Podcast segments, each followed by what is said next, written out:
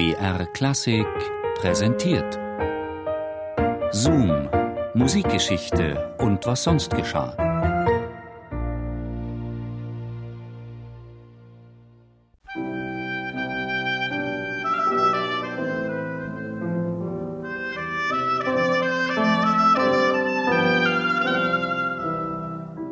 Die Haare sind streng zurückgekämmt, so dass das Gesicht komplett frei bleibt. Die dunkle Kleidung ist zurückhaltend schlicht und hochgeschlossen.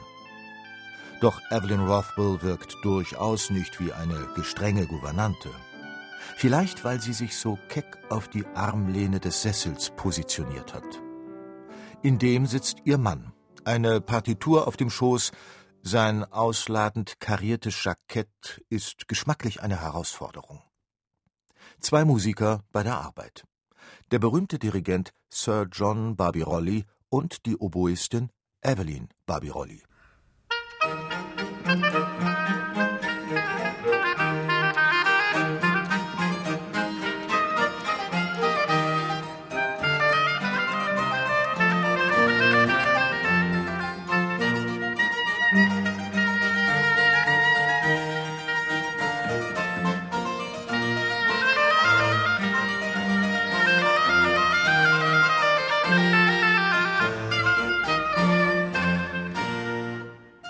Den Namen Barbirolli hat sie allerdings erst angenommen, nachdem ihr Mann gestorben war. Und bald darauf wurde sie nur noch Lady B genannt. Doch als Oboistin wollte sie lieber erst mal die bleiben, als die man sie ohnehin kannte. Evelyn Rothwell. Sie gehört zu den ersten Frauen, die im 19. Jahrhundert im Orchester musizierten. Und zwar mal nicht an der Harfe. Rothwell war als Oboistin gefragt und engagiert beim Covent Garden Orchestra, beim London Symphony Orchestra, dem Scottish National Orchestra. Ihre Persönlichkeit muss beeindruckend gewesen sein. Man sagt ihr zugleich Charakterstärke und Herzenswärme nach. Eine Inspiration für diejenigen, die ihr begegnet sind. 1934 spielt sie Fritz Busch vor, der sie begeistert für Glyndebourne engagiert. Ein Grundstein für die allmähliche Karriere.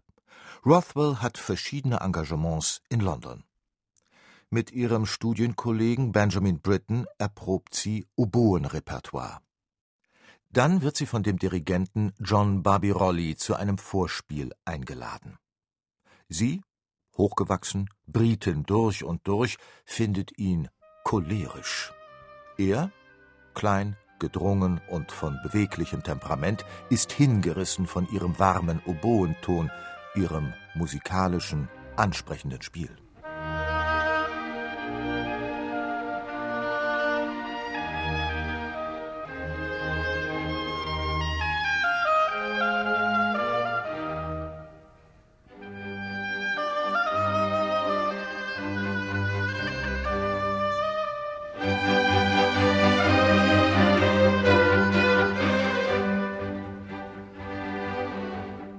Doch da ist noch mehr.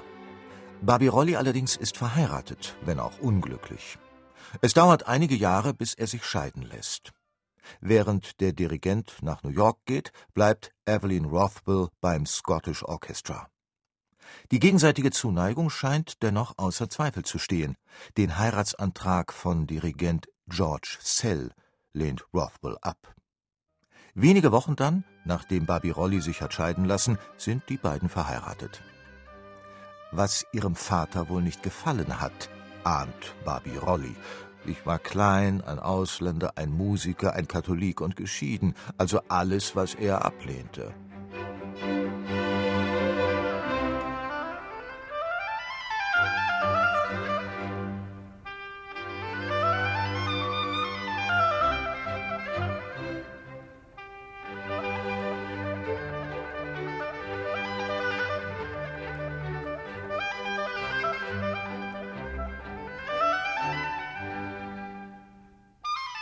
Oboistin und Hausfrau ist Evelyn Rothwell nun, manchmal auch Sekretärin, Chauffeurin, Managerin für ihren berühmten Mann. Denn Barbirolli baut in Manchester das Halley Orchestra auf. 25 Jahre ist er dort Chef.